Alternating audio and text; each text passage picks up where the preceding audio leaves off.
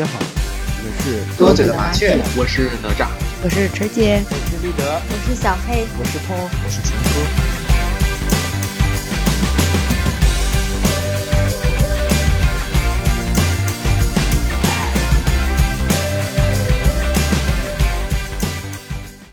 冬天来了，你们滑雪了吗？之所以这么问，是我看到了一项数据。这个数据显示，零七到零八年的时候，我国的滑雪人次接近五百万人；到一三一四年的时候，这个人数达到了一千万人，六年时间增加了五百万人。到二零一八到二零一九的雪季，国内滑雪的人数暴涨到了两千零六十万。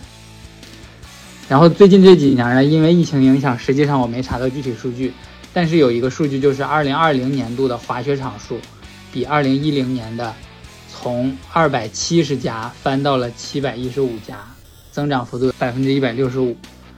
所以，大家觉得为啥滑雪的人数暴涨的这么多呢？呃，其实我说一个原因啊。就是概括来说，就是吃饱了撑的，但是这个这个撑着不是一个包那个贬义词啊，它是一个就是一个形容啊。因为滑雪这个东西，它首先最重要的一个点，它得有雪，你知道吧？所以说，对于很多没雪的地方，你就得造雪去给它滑雪。那我觉得就是最近国家这种形势好了呀，经济活动改改善了呀，开始有了这些娱乐活动，最。因为中国还是一个温带国家嘛，你肯定大部分地方是不满足滑雪这个条件的。那滑雪的起源也都是从北欧这一边，然后开始出现的。然后中国现在慢慢开始普及这项滑雪运动，肯定就是吃饱了嘛，对吧？开始研究怎么玩了。是经济发展好了，对吧？对。然后人们也有这个需求。嗯，他就想各种各样玩的了。嗯，也有一定道理。而且现在南方很多那种室内的滑雪场，我感觉建了也很多啊。包括现在还有，随着现在的发展，还有那种室内那种雪道训练机，然后你就可以也不用非得有雪，它也能滑。你可以练什么推坡啊，什么这些的，就感觉就是滑雪已经不再受说硬性条件的气温和雪的这种因素的考量了。都可以去滑了。嗯嗯，南方我我我去过广州的滑雪场，可帅了。嗯，好好几个大坡。嗯，是室外的吗？室内的。室内的啊。嗯。室外滑雪场是不是都是偏东北这头那肯定还是还是得靠北方一点。河北河北以北吧。嗯，感觉差不多。我看就是这边新疆什么的那种那种地方，好像就是还有很多雪山啊什么这种的。呃，对对对，新疆那边的雪场最近几年建的也都很好。对。然后也有也有说，就是咱们新疆有那个壁画啊什么的，然后也有说，好像新疆阿勒泰可能是最古老的一个滑雪区域地域。而且那头我我看过，就是那个网上他们说，就是评价那个雪场的，说那个新疆那边雪场更接近就是欧洲他们那头的感觉。嗯嗯，今年的冬奥会其实我觉得也有一方面的因素吧，影响就是感觉是开启了全民滑雪的热情。小黑这个从来不看体育比赛的人，就那一阵子把谷爱凌设为壁纸屏保，整了挺长时间。我感觉 就是这个热情其实还可以持续，就虽然冬奥会结束了，但是大家滑雪应该是有这个习惯。嗯，也是就是这股风，很多人都认识到了滑雪这个运动啊什么的。主要是吧，我之前咱们小的时候其实滑过一次雪，我就对滑雪的印象不太好，因为我害怕，就感觉那坡特别陡，然后我下去就基本往下冲的时候就要倒，然后就要倒，根本没有体验过。滑雪的乐趣，然后这几年其实我都没有再关注了。今年就冬奥会了，我就开始看比赛，然后知道了谷爱凌。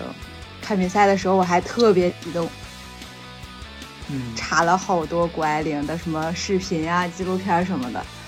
哎，也也是给我各种设壁纸。反正他那阵子成为成为了我的小偶像。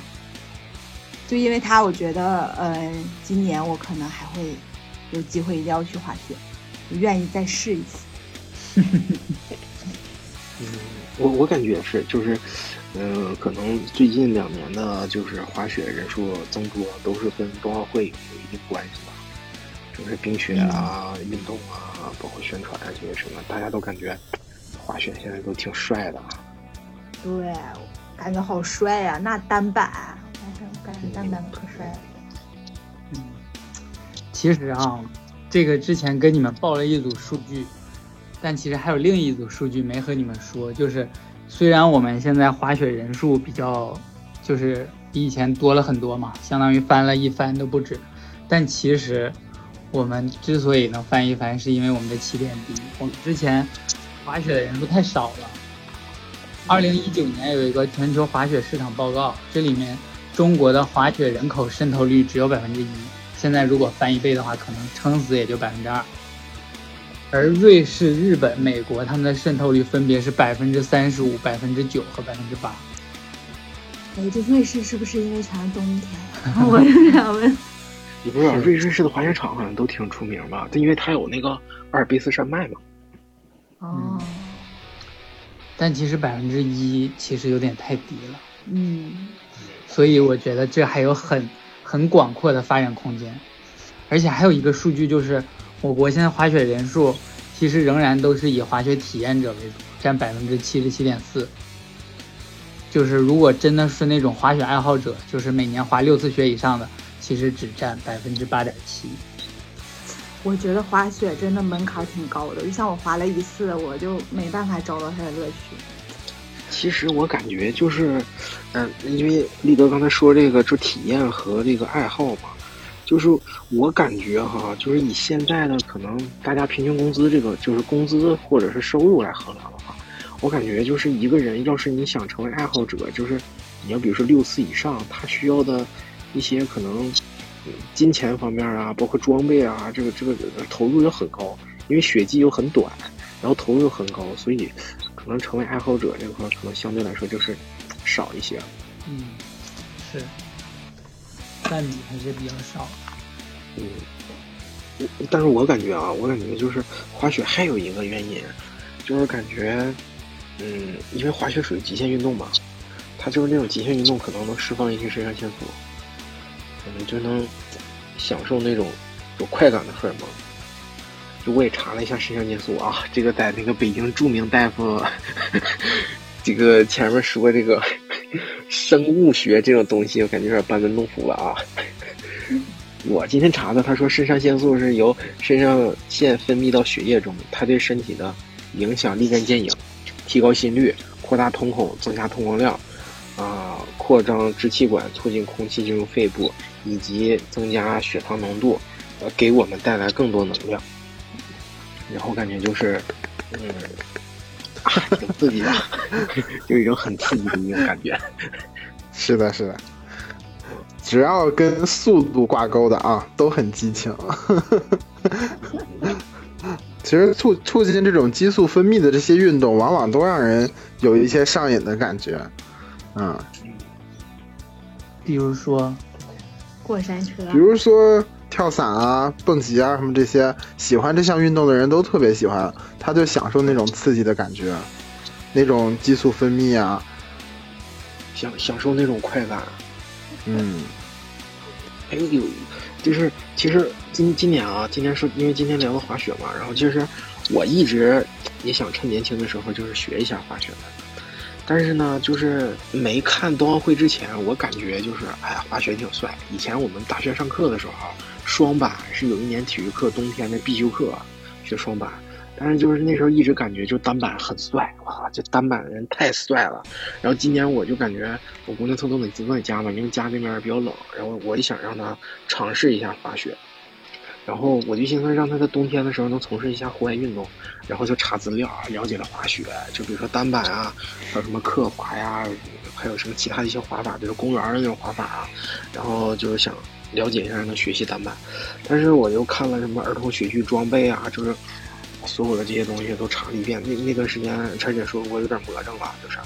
然后后来查完一遍以后，突然间有一天，我猛然间发现，就如果有一天我姑娘学会了以后，她从雪道上滑下来，尤其是可能是高级道上滑下来，但是我不会滑雪啊，你说我也不能走下来啊，我也不能做个雪圈从上下来啊，就感觉，哎，我也应该趁这个时候。他学滑雪，我也要学滑雪，然后我就跟陈姐说了，我俩一拍即合。啊，现在家这种那个雪场，我俩都单独找了个教练教这个滑雪什么的。啊，希望学成了以后可以跟我姑娘，然后一起从这个雪道上潇洒的滑下来。挺好，挺好。嗯，一起学，感觉。但是你家姑娘现在太小了吧？嗯，现在是小人小孩儿。那天我们教练教练说，就是小孩儿他还不倒呢，尤其滑单板。他就是他，你别看低，他可能都是腰都弯成那样了，他也不倒。小孩的平衡感就是很好的，但是他就是我我看网上挺多的，就是他先先从坡上，就像，呃，土话讲，可能打滑呲溜似的那种，就是穿着板就滑下来，然后可能三岁的时候才开始慢慢教他换刃，然后比如说前刃推坡、后刃推坡，然后换刃、滑 C 字弯什么这些的。行，从小整齐，挺好，挺帅。说到刚才说到潇洒的滑下来啊，我就感觉，其实这个滑雪和这个潇洒确实是很沾边儿。他就是这个运动，就很潇洒。对，潇洒。他滑好了，门槛挺高的。刚才他说了一堆专业名词，咱也不懂。但是说这个参与的门槛其实并不高。嗯。就它不但有这种社交属性，而且还挺能出片儿的。就无论滑的好不好，会不会滑的，去那儿都可以参与，然后拍拍照片都挺好看的。很多运动就是相机厂商也专门对滑雪做了一些什么隐藏自拍杆啊，乱七八糟的这种功能。嗯，就是其实你不滑雪，就是穿个雪服站在抱个榜上也能出片，就感觉可能就像运动的赋予了潇洒的这个形容词吧。嗯。嗯，是。其实我我想滑雪，一个就是发现就是身边滑单板的人就是越来越多，就是我感觉好像就是这个东西不应该那么难，就是大家就都去滑，所以我也想试一试，就是锻炼一下自己的胆量嘛。就是以前滑雪像小黑说的，就也不会，就站板上就能往下冲，不倒，别冲出那个栅栏外头就行。但那种就是傻滑，就特别傻。反正也挺害怕的，就是今年我努力迈出这一步，主要就是想，就是为了我姑娘吧。然后呢，她说我俩学会了就能带她玩了，所以我就寻思自己我本身本事得硬一点。但是其实我，对于我来讲，我还是很害怕那个速度的，就是，哎，真的就是，对，说服自己。其实你就是家里的雪道挺短的，然后坡度也还好的。其实坡度就是怎么说呢？就是你，就是一种什么样形容？就是你看长城很长，但你这么走走，只看脚下的路就没感觉多长。坡度对于我来讲也是那种概念，就是你管你自己脚下就行。你要从站到坡顶看到坡下，你就会觉得很害怕。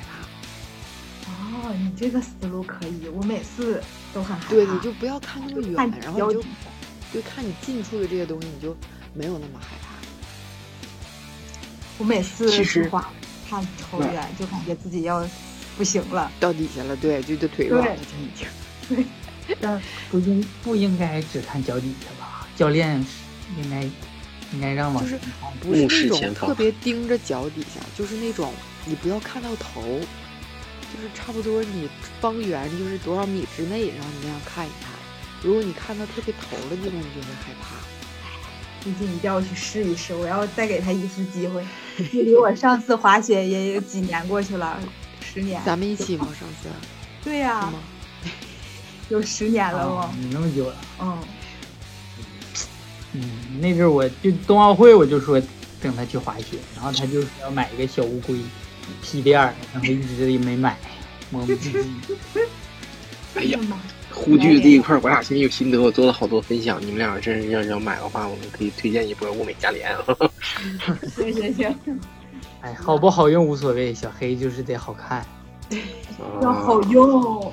我还我以为是不疼呢，不是。现在这两年不太流行小乌龟了，现在都都是流行那种内穿，就那种穿上让你感觉就是穿的还显瘦，完了还还护具那种的。你那穿那能行吗？都不够大，那一拽不不沉。那就不萌了。啊，不萌了啊，好吧。好吧，可能女女孩子考虑的是就是需要萌，就是我感觉男孩子穿一个那个就是有点蠢。对对对，男孩子直接碳纤维了呀，跟那个谁的那个面板似的，面具似的。但是我俩第一次去滑雪的时候就没穿护具。我说我查了一下，网上都说说第一次要不穿护具摔老疼了。然后这人说：“哎，有那么难吗？” 结果滑完以后，中午睡了一觉，醒了以后，我就就是浑身疼了。还行，咱俩电姐没有什么大动作，就是就是摔了两跤。我就发现滑雪场往往都配一个缆车，有的那个缆车就是你是坐上面，然后他就带你走；还有一种是夹在腿中间的，不知道你们见没见过？那个好像淘汰了，已经淘汰了，现在都是吧叫摩擦。小时候用的皮揣子嘛吧？冲马桶对，就是反正就夹在腿中间。我之前失误过一次啊，很难受啊，很难受。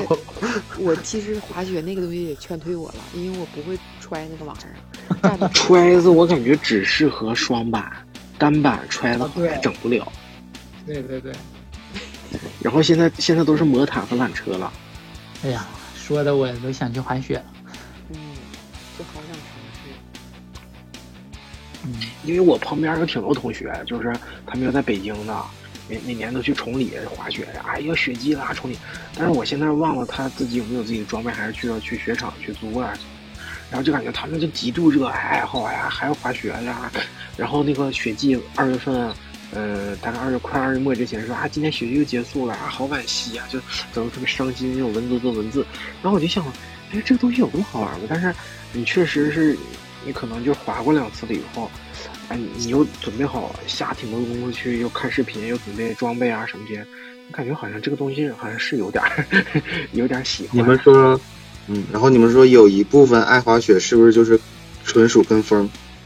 嗯，对，有一部分是，嗯，趋同心理嘛，就是可能去体验，因为现在我看那个全国的雪场的呃价格都不是那么特别高。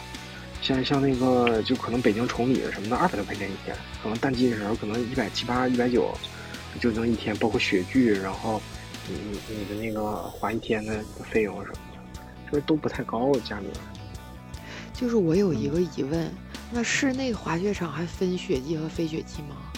不分，不分呢。啊不分啊，它就是还挺贵，常年好像五挺贵是吧六五六七八百一一次。一次咋啊，室内肯定贵啊，它它成本高呀。对啊，它它不像外面，它造完雪以后雪就放那，它还它就不说几天就化了。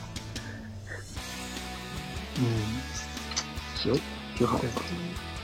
挺好。听了大家说这么多，对，听了大家说这么多，其实就是给那个像我和小黑这种不是对滑雪没有那么了解的人，也也给了我俩好多爱上滑雪的理由。嗯 嗯，行，那今天节目就到这里了，拜拜。拜拜。拜拜。拜拜拜拜。